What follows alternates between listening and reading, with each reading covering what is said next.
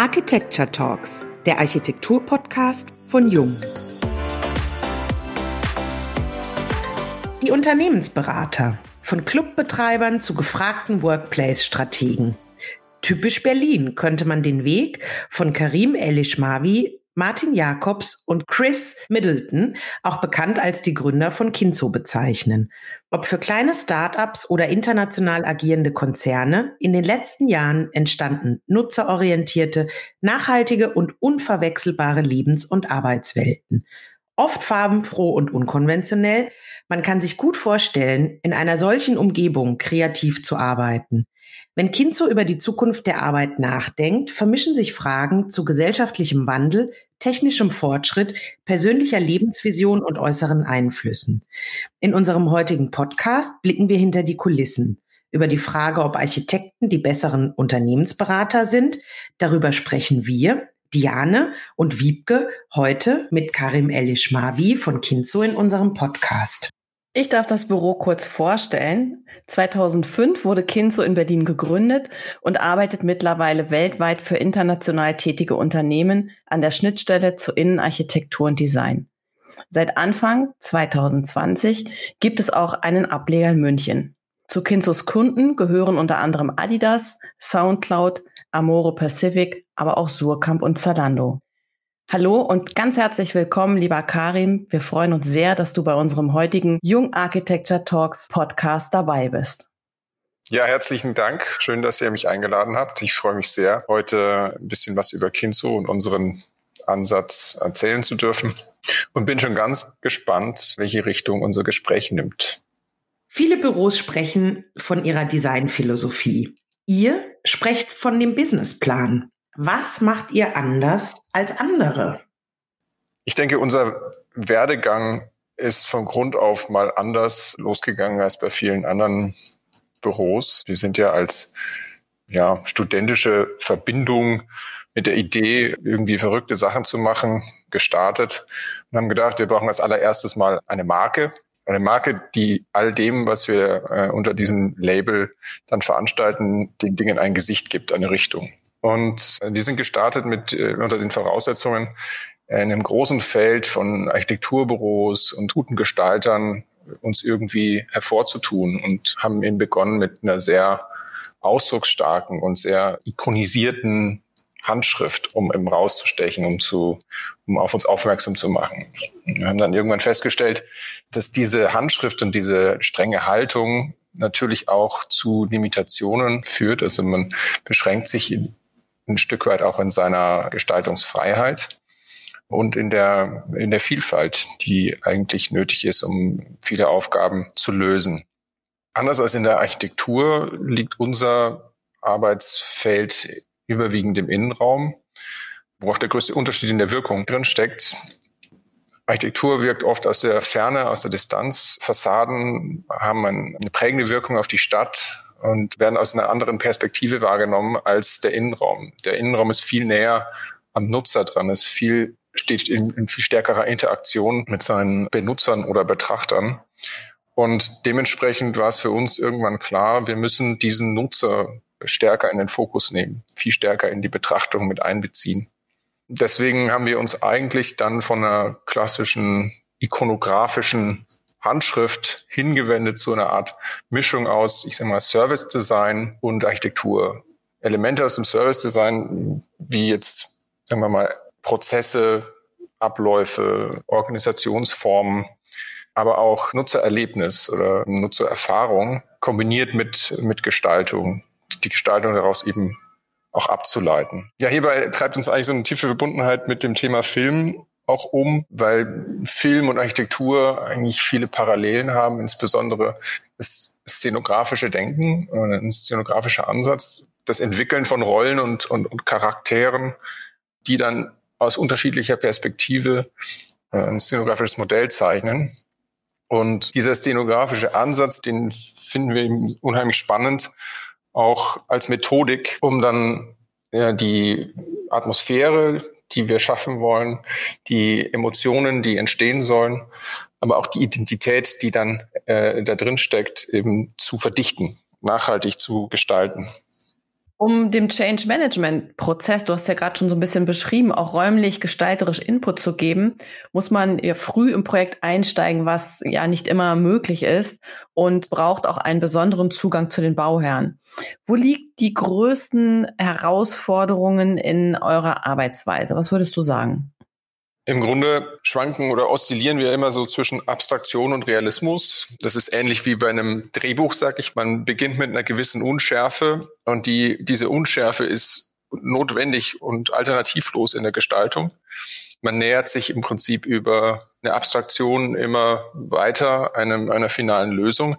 Das ist aber kontraproduktiv oder sozusagen eigentlich das, das größte Problem in der Kommunikation. Wenn ich als Bauherr ein Projekt initiiere. Und äh, ich möchte gerne, dass alle dran teilhaben, mitmachen, verstehen, was passiert da, wie entwickelt es sich, an welcher Stelle kann ich Einfluss nehmen, auch als, äh, auch als späterer Nutzer. Dann brauche ich eine klare Kommunikation, die aber parallel mit der Gestaltung irgendwie synchronisiert werden muss. Und dieser Synchronisationsprozess, sage ich mal, Analyse, Gestaltung und Kommunikation parallel laufen zu lassen und in Sync, das ist eine, ist eine große Herausforderung. Wir untersuchen ja in unserer Arbeit sagen wir, Unternehmen möglichst tiefgehend hinsichtlich ihrer Organisation, ihrer Identität. Wir erstellen diese Nutzer- und Bewegungsprofile. Wie nehmen Menschen im Raum später diese Umgebung wahr? Wir verfolgen so einen agilen Prozess in Form von Ideationsworkshops mit Befragungen. Wir gehen äh, relativ weit, ja, auch auf die individuellen Sichtweisen Einzelner ein. Wir binden die Nutzer sehr tief ein, in, auch in den Gestaltungsprozess, weil wir der festen Überzeugung sind, dass diese Teilnahme an so einer Co-Kreation auch dazu führt, dass es eine stärkere Verbundenheit mit dem Ergebnis gibt. Das ist so eine Art von Besitzerstolz, der da entsteht. Das ist meine Idee. Ich habe da mitgemacht und deswegen ist es auch gut. Und diese Art von Verbindung hat natürlich auch sehr viel mit Kommunikation zu tun. Auf der einen Seite hat man eine Gruppe von Experten, die aus den Eingaben und aus all den, ja, sagen wir mal, Vektoren, die da entstehen, versucht eine Richtung zu entwickeln, die dann alle auch mittragen und entsprechend gutheißen sollen und wollen. Und das ist eine, das ist eine große Herausforderung. Am Ende des Tages ist es so, dass wir genauso wie unsere Kunden diese Projekte machen, um erfolgreich zu sein. Also das, das Unternehmen soll erfolgreich sein mit, mit diesem Projekt. Wir wollen mit unseren Projekten Erfolg haben und erfolgreich sein. Und dafür ist dieser Prozess eigentlich auch gut, weil er macht diesen Erfolg ein Stück weit planbarer. Während eines solchen Prozesses entstehen ja ganz viele Wünsche. Du hast es gerade schon erwähnt, dieser Unterschied zwischen dem Sein und dem Schein. Was möchte man tatsächlich und was ist eher so der Wunsch, der vielleicht gar nicht zwangsläufig erfüllt werden muss an der Stelle?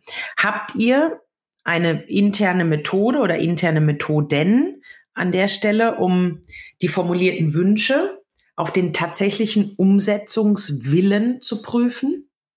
Oh, ich wünschte, ich hätte eine.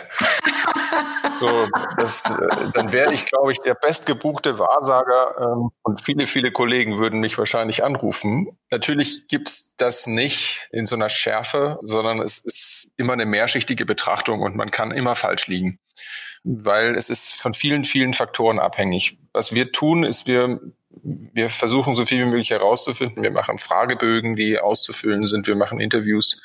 Wir versuchen, die beteiligten Personen besser kennenzulernen. Äh, an denen hängt das ja auch ganz oft. Wie ist ein Projekt aufgehängt? Wie hoch ist es aufgehängt? Wie setzt sich die Struktur der Beteiligten zusammen? Was ist überhaupt für eine Vorstellung von Zeit und, und Geld? Was steht dahinter? Also manchmal unrealistisch, kennen wir alle. In Bezug auf Zeit und Geld oder? In Bezug auf Zeit und Geld, natürlich. Und, und der Wille zur Veränderung, der muss ganz klar ersichtlich sein und der muss auch durchkommen. Und was wir jetzt beobachten können, ist, dass jetzt gerade auch in der Zeit heute eine große Unsicherheit herrscht unter den Unternehmen. Wie, wie, wie geht's weiter? Planen wir noch oder bauen wir noch den Campus? Brauchen wir den überhaupt? Wie sieht diese Perspektive aus?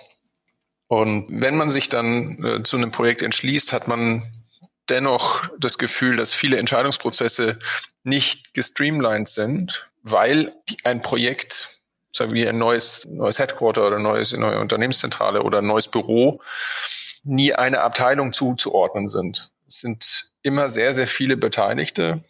Natürlich sozusagen die strategischen Überlegungen der Unternehmensleitung, aber auch Facilities und HR, Organisationen, Marketing, alle haben eigentlich einen gewissen Anteil oder müssen auch einen gewissen Anteil haben an so einem Projekt. Und das macht es umso schwieriger, Projekte auch als ja, Stream im aufzusetzen und auch so durchzuhalten.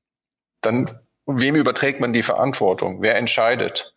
Das führt ganz oft zu, zu Schlingerkursen, Flaschenhälsen und all dem, was wir so kennen, was ein Projekt dann eben nachhaltig und vielleicht auch oft nachteilig beeinflusst. Wie kriegt ihr das hin, dass ihr sagt, so jetzt wir brauchen eine gewisse Struktur dann in den Prozessen, in den Entscheidungen? Könnt ihr da einen Beitrag zu leisten, das zu kanalisieren? Wie macht ihr das konkret? Wir versuchen eben über unsere sagen wir mal, Analyseprozesse und, und das Einbeziehen der verschiedenen ja, Ebenen im Unternehmen ein, ein gutes Meinungsbild zu bekommen und auch so eine, eine Stoßrichtung herauszuarbeiten, an der man sich dann auch orientieren kann. Natürlich fordern oder wünschen wir uns auch, dass sich unsere Kunden auf ihrer Organisationsseite entsprechend aufstellen und Entscheidungen nicht endlos kaskadisch durchs Unternehmen laufen, da sind natürlich unsere Mittel beschränkt. Wir können jetzt niemanden vorschreiben, wie er sich aufzustellen hat auf Kundenseite. Aber eine starke Projektorganisation ist eigentlich die Bedingung für ein erfolgreiches Projekt. Ihr nutzt das eigene Büro ja auch als Testlabor mit einer Werkstatt für Ideen und zum Probesitzen. Es gibt eine Material-Taskforce, die Sprechstunden für die Kollegen anbietet und freitags wird auch gemeinsam gegessen und Wissen ausgetauscht. Warum betreibt ihr an der Stelle diesen, ich nenne es mal in Anführungsstrichen, Aufwand oder Engagement, das klingt besser? Wir haben natürlich einen eigenen hohen Anspruch an, an Qualität und Exzellenz unserer Arbeit. Und die große Herausforderung ist ja, Qualität auch in die Breite zu bringen, also im gesamten Büro zugänglich zu machen. Und es fällt ja alles unter diesen Sammelbegriff Qualitätsmanagement, der eines der wichtigsten Themen ist in einem Büro wie unserem. Unsere Kunden erwarten von uns ein hohes Maß an Expertise, verlässliche Empfehlungen und das kann man eigentlich nur gewährleisten, wenn man sich auch entsprechend fortbildet an dieser Stelle. Es kommen sehr viele neue Produkte auf den Markt. Es gibt immer wieder neue Strömungen, die untersucht werden wollen. Es können nicht alle gleichzeitig diese Dinge äh, untersuchen und sich alle auf demselben Wissensstand halten. Wir bilden deswegen Arbeitsgruppen, Taskforces und die wiederum kümmern sich dann um ein Thema, eignen sich dann auch eine gewisse Expertenschaft dort an und spielen das dann wiederum zurück ins Team. Und Dafür nutzen wir dann verschiedenste Kanäle. Das ist einmal so ein gemeinsames Mittagessen, Lunch and Learn heißt das dann bei uns. Wir haben ein, ein Intranet, in dem alle Erkenntnisse gesammelt sind, einfach um Wissen zugänglich zu machen, um Methoden zugänglich zu, zu machen und auch um nicht immer wieder bei Null anzufangen, sondern auf dem, was erarbeitet wurde, aufbauen zu können. Und ich meine, am Ende ist es so, wenn wir Produkte empfehlen, die sich dann als Reinfall rausstellen im Projekt, dann fällt das auch immer auf uns zurück. Weil wir diejenigen sind, die, die diese Empfehlung ausgesprochen haben. Deswegen testen wir lieber, machen uns ein genaueres Bild. Wir haben hier versuchen, möglichst viele einzubinden in diese Tests. Mitarbeiter, auch Gäste haben eine kleine Bewertungs-App entwickelt, so dass man das auch schnell und nebenbei machen kann. Man scannt da so einen QR-Code, gibt seine Bewertung ab und dann kann man das sammeln und wiederum auch zurückspielen. Und dann sieht man, okay, ich finde diesen Stuhl super, aber meine Kollegen finden ihn nicht so toll. Deswegen muss man auf jeden Fall damit vorsichtig sein, wenn man den uneingeschränkt empfehlen will und so weiter. Wie gelingt euch das in der aktuellen Zeit? Also jetzt wird es euch ja natürlich ähnlich gehen wie allen anderen. Die gemeinsamen Mittagessen gehen nicht mehr und das intensive Ausprobieren von, von Mobiliar wird mitunter auch etwas schwierig. Ja, das trifft natürlich nicht nur diese Prozesse, sondern insgesamt die kreative Arbeit, die sehr stark davon lebt, dass man sich austauscht und dass man gemeinsam auf einen Plan guckt, sich schnell mal die Bälle hin und her wirft, um schneller zu einem Ergebnis zu kommen oder eben auch um ein Ergebnis nochmal zu überprüfen oder zu challengen. Und wir haben viele Prozesse digitalisiert. Wir haben aber trotzdem auch einen gewissen Prozentsatz an Präsenz im Büro. Wir haben uns aufgeteilt in zwei Gruppen, die eben ins Büro kommen können und die Teams sind zusammen, also die sind nicht getrennt und können entsprechend über auch noch regelmäßige oder regelmäßigere Updates untereinander sich eigentlich gut austauschen. Also da gehört ein Daily genauso wie ein wöchentliches Zusammenkommen digital dazu. Und ja, also natürlich fehlt uns allen irgendwie dieses gemeinsame Forum, zusammen Mittag zu essen oder auch zusammen in einem Raum zu sein und zu diskutieren. Wir machen das zwar digital, aber es hat natürlich nicht denselben Charakter. Wie viel seid ihr jetzt aktuell im Büro, Karim? Wie viele Mitarbeiter? Wir sind circa 50. Ist auch, sagen wir mal, immer noch recht interdisziplinär gemischt. Also ja. Wir haben großen Anteil an Architekten, dann Innenarchitekten, Produktdesigner, Grafikdesigner und natürlich eben auch äh, Verwaltung.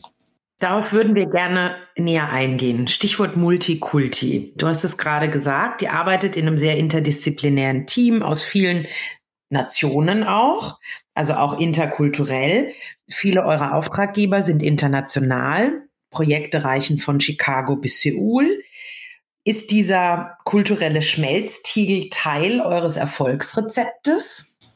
Kann sein. Wenn wir leben in einer globalisierten Welt und, und Berlin selbst ist ein Melting Pot geworden. Also als ich nach Berlin gekommen bin, 1996 zum Studium, da hat hier keiner Englisch gesprochen. Es war einfach keine Durchmischung auf der Straße oder in irgendwelchen ähm, Bereichen zu sehen. Und heute kann man sich eigentlich nirgendwo was zu essen bestellen, wenn man nicht der englischen Sprache mächtig ist. Und es zeigt sich auch in, in den Kindergärten und in den Schulen. Also in dem Kindergarten, wo meine Kinder hingegangen sind, da waren es, glaube ich, weiß ich nicht, 42 Nationen oder sowas, die sich da versammeln. Das heißt, es ist schon mal ganz natürlich, dass äh, wir in einem multikulturellen Umfeld leben heute. Wir suchen unsere Mitarbeiter nicht nach Herkunft aus und wir casten die auch nicht entsprechend divers. Das ergibt sich ganz natürlich, wenn man auf der Suche ist nach den besten und talentiertesten Leuten. Dann setzen die sich eben so bunt zusammen. Das hat meiner Meinung nach nur Vorteile weil man sich eben auch besser austauschen kann und wir sorgen und kümmern uns auch und wir fördern auch diesen Austausch der Mitarbeiter untereinander. Heute oder im Moment ist es natürlich ein bisschen schwieriger, als es vorher war, aber gerade diese, sagen wir mal, Qualitätsmanagement-Maßnahmen, die fördern eben auch das, den Austausch untereinander und das Miteinander. Wir betrachten uns ja auch immer so ein bisschen wie eine große Familie und wir wählen unsere Mitarbeiter auch äh, ein bisschen danach aus, ob sie sozusagen familientauglich sind. Ganz wichtig an der Stelle. Diese Art von, ja, so Befruchtung, die interdisziplinär und auch kulturell übergreifend ist und auch unterschiedliche Betrachtungsweisen zusammenbringt, die sehen wir eigentlich als, als, als positiv an. Und damit sind wir als Kinzo einfach sowas von Berlin. Ja. Ist die Muttersprache bei euch im Büro Englisch oder Deutsch? Das wechselt ehrlich gesagt. Jetzt im Moment ist es relativ deutsch, weil wir auch viele unserer nicht deutschsprachigen Mitarbeiter ein bisschen zwingen wollen, die Sprache zu lernen. Es ist gar nicht so einfach, wenn man, wenn man nach Berlin kommt und denkt, man kann hier Deutsch lernen, dann kann man das eigentlich vergessen, weil im Büro dann auch alle Englisch sprechen und man dann auch das nicht, nicht dazulernt. Aber es gibt natürlich Projekte, die englischsprachig ablaufen. Es gibt auch Gruppen, die dann größtenteils englischsprachig laufen. Und es ist eigentlich so ein fließender Wechsel, so ein Denglisch. Was auch super zu Berlin passt an der Stelle. Ne? Absolut. Ja. Wir, wir, sind, wir sind total Berlin, ja. Ja. wir haben es am Anfang schon gesagt. Wir sind wie so ein Startup, als es diesen Begriff noch gar nicht gab. Also ihr habt das ins Leben gerufen sozusagen. Ja, nur dass wir nicht gecastet sind. Ja, wir haben, wir haben ja zusammen studiert und das hat sich sozusagen in so einer logischen Konsequenz oder Alternativlosigkeit einfach so entwickelt. Der gestalterische Fokus der Architekturausbildung und die Erfahrung aus den Projekten eröffnen ja auch neue Denkmuster. Ihr habt mit vielen Transformationsprozessen zu tun. Was würdest du sagen? Ist der Architekt vielleicht auch der bessere Unternehmensberater? Ganz sicher nicht. okay, das ist eindeutig. Aber das stellt ja wirklich die Frage, welche Bereiche gehe ich an und wie gehe ich die an? Und sobald es darum geht, dass Veränderungen von Prozessen, Veränderungen von Organisationsmodellen oder auch der Wunsch nach Verbesserung von, von Workflows oder Zusammenarbeitsmodellen im Raum steht, dann hat er auch räumliche Konsequenzen. Und die Arbeit mit dem Raum und das Verbinden von räumlichen Prozessen mit organisatorischen Prozessen kann natürlich sehr positiv sein. Und eben das, was man sich als unternehmerische Strategie ausgedacht hat, fördern und voranbringen oder eben auch blockieren. Und deswegen ist es gut, auch die Architektur als Teil einer Unternehmensstrategie oder auch das Büro als Teil einer Unternehmensstrategie zu betrachten. Genauso wie Prozesse, Abläufe, Organisationsformen und das Formen und Fördern von Personalkompetenzen und Qualitäten. Sollte dieses Thema vielleicht etwas stärker auch in der Ausbildung schon mit eingebunden werden? Das würde ich absolut unterstützen, weil es ganz oft scheint, als wäre sozusagen, äh, würde Architektur ohne die Nutzer entstehen. Und es steht zwar ganz oft irgendwie auf dem, auf dem Titel, aber in der Konsequenz ist es dann doch eine sehr subjektive Interpretation von Nutzungsszenarien, von Nutzungsmodellen und Annahmen. Ich sag mal, das könnte dort stattfinden, das wäre doch eine schöne Möglichkeit, die aber eben sozusagen nicht empirisch nachgewiesen oder auch nicht wirklich auf Daten basiert. Wir versuchen unsere Arbeit eben viel stärker auch auf Datenerhebung und auf Datennutzung zu stützen, weil das die, die Chancen, dass die Projekte auch funktionieren und dass solche anerkannt werden, einfach deutlich erhöht. Und sich dadurch aber trotzdem nicht mit der Kreativität im Weg stehen, sondern bei euch scheint es ja einfach so, als würde es den kreativen Prozess fördern. Na, es setzt ihn in Gang, sag ich mal, weil die spannendsten Projekte entstehen eigentlich immer durch Leitplanken, die gesetzt sind. Ja, das sind ja nicht die, die Hallen auf der grünen Wiese, die quasi frei von irgendwelchen Anforderungen oder Rahmenbedingungen entstehen als Logistikzentren oder ähnliches, sondern es sind ja die Dinge, die wirklich herausfordernde Leitplanken mitbringen, wo dann geniale Ideen und spannende Projekte entstehen. Und diese Leitplanken muss man sich eben auch setzen und die muss man erarbeiten und ermitteln. Und dann können sie auch beitragen zu dem Charakter. Wir hätten noch eine persönliche Frage an dich. Jetzt mal abgesehen von den letzten Monaten, kommst du unglaublich viel rum, siehst, erlebst viel. Was inspiriert dich und gibt es etwas, was dich langweilt? Es ist immer eine gute Frage und die kann ich auch nie beantworten, ehrlich gesagt. Wir fanden die auch gut. Also ich werde sehr öfter gefragt, was mich inspiriert und ich kann es beim besten Willen nicht sagen, ja, weil es sind einfach vielfältigste Eindrücke. Und das kann mal ein Einkaufserlebnis sein auf dem Wochenmarkt oder irgendwie eine Erfahrung im Ausland, die, die einen völlig überrascht, weil man es so in der Form noch nie gesehen hat. Ich glaube, es ist eher so die Summe und die Mischung aus all den Lebensbereichen, die man erfährt. Und das kann auch zu Hause sein, irgendwie, dass meine Kinder mit nach Hause bringen an lustigen Zeichnungen oder spannenden Geschichten. Genauso eben wie ein Erlebnis mit Freunden oder ein Besuch einer Ausstellung. Also das ist eigentlich nicht so eindeutig festzumachen, zumindest nicht für mich. Und ja, was langweilt mich, das ist auch schwierig. Ich langweile mich eigentlich nicht. Und da bin ich auch ganz froh drüber. Ja, weil ich glaube, dass auch wenn sich scheinbar eine Aufgabe wiederholt, sind die Bedingungen, die Leitplanken, die beteiligten Personen und die unterschiedliche Ausgangssituation eigentlich immer wieder neu. Und das ist dementsprechend auch nicht weniger langweilig, als wenn man, sagen wir mal, jeden Tag das Rad neu erfinden müsste. Es ist aber so, dass wir natürlich auch immer auf der Suche sind nach neuen Herausforderungen, nach neuen Bereichen, die vielleicht noch so ein bisschen stiefmütterlich behandelt werden oder unentdeckt sind. Wie zum Beispiel? Naja, also ganz konkret sind wir ja, ist ja diese Gesellschaft immer im Wandel. Und wir erleben es jetzt ja in Echtzeit, wie, wie schnell das gehen kann und was für externe Faktoren unser gesellschaftliches Zusammenleben und auch die Betrachtungsweise unserer Umwelt oder unserer Umgebung dramatisch beeinflusst. Und da herauszufinden, wie man mit dieser neuen Situation umgehen kann, was es für Möglichkeiten gibt, daraus eben auch ich sag mal, Ideen zu generieren, das interessiert mich und das interessiert uns alle. Ganz konkret, wir sehen einfach eine Transformation in vielen Immobilien, die sich verändern müssen, also Immobilien, die mit einer neuen Nutzung versehen werden müssen, Stadtquartiere, die eine Identität brauchen, weil vielleicht die ursprüngliche Ausrichtung, die noch vor einem Jahr Gültigkeit hatte, heute Überformung bedarf oder eine Hinterfragung mit sich zieht.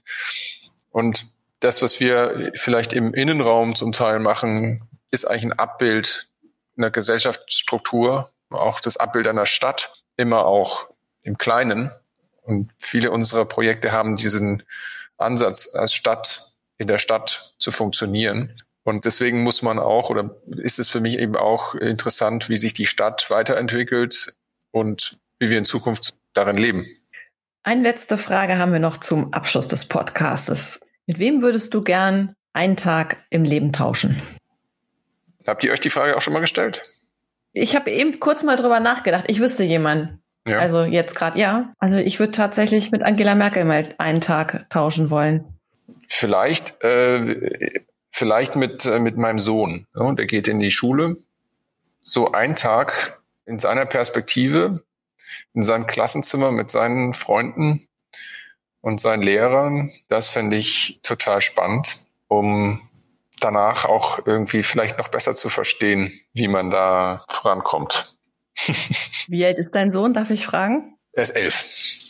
Sowas finde ich äh, interessant. Vielleicht so ein Abenteuer ist natürlich auch spannend. Ne? Es gibt diesen, äh, wenn man es überlebt, diese Leute, die da diese Riesenwellen runtersurfen. Kann mir schon vorstellen, dass so ein, so ein Tag voller Adrenalin auch eine, eine spannende Erfahrung ist. Vor allem, weil man sicher ist, es ist nicht der eigene Körper. Aber so ein Tag aus, aus, aus dem Blick äh, eines Kindes oder eines Heranwachsenden. Ähm Super spannend. Die dann wirklich, was du schon schilderst, besser verstehen zu können. Meine Tochter ist 13, das wäre, glaube ich, auch mal ganz ja, interessant. Habt ihr auch schon gesagt, ich würde ja gerne mal ein Mäuschen sein in der ja. Klasse. Ja, ich glaube also, dass man, man hat ja das auch, man hat ja auch viel vergessen. So, mit dem Erwachsenwerden und dem Ganzen, was auf einen einwirkt, vergisst man diese kindliche Betrachtungsweise der Dinge und die ja so wunderbar unverstellt ist und so gnadenlos gerade heraus. Und wenn man da nochmal so einen Tag erleben kann, ja, wie das, wie das ist, die, Dinge so auch eins zu eins zu bewerten, wie sie auf einen wirken, ohne sie zu im, im Kopf zu prozessieren und äh, abzuwägen und mit all den Erfahrungen aus abzugleichen, die man da schon gemacht hat, sondern einfach eins zu eins so zu reagieren und so zu handeln. Das finde ich schon toll. Das ist ein wunderbares Schlusswort an der Stelle. Wir möchten dir ganz herzlich für deine Zeit danken, Karim, und für deine Offenheit natürlich. Und danken an der Stelle natürlich auch unseren Zuhörer und Zuhörerinnen. Wenn es Themen gibt, die euch interessieren, dann schreibt uns gerne an architekten.jung.de und wir freuen uns schon jetzt auf die nächste Folge mit euch der Jung Architecture Talks, dem Architektur-Podcast von Jung.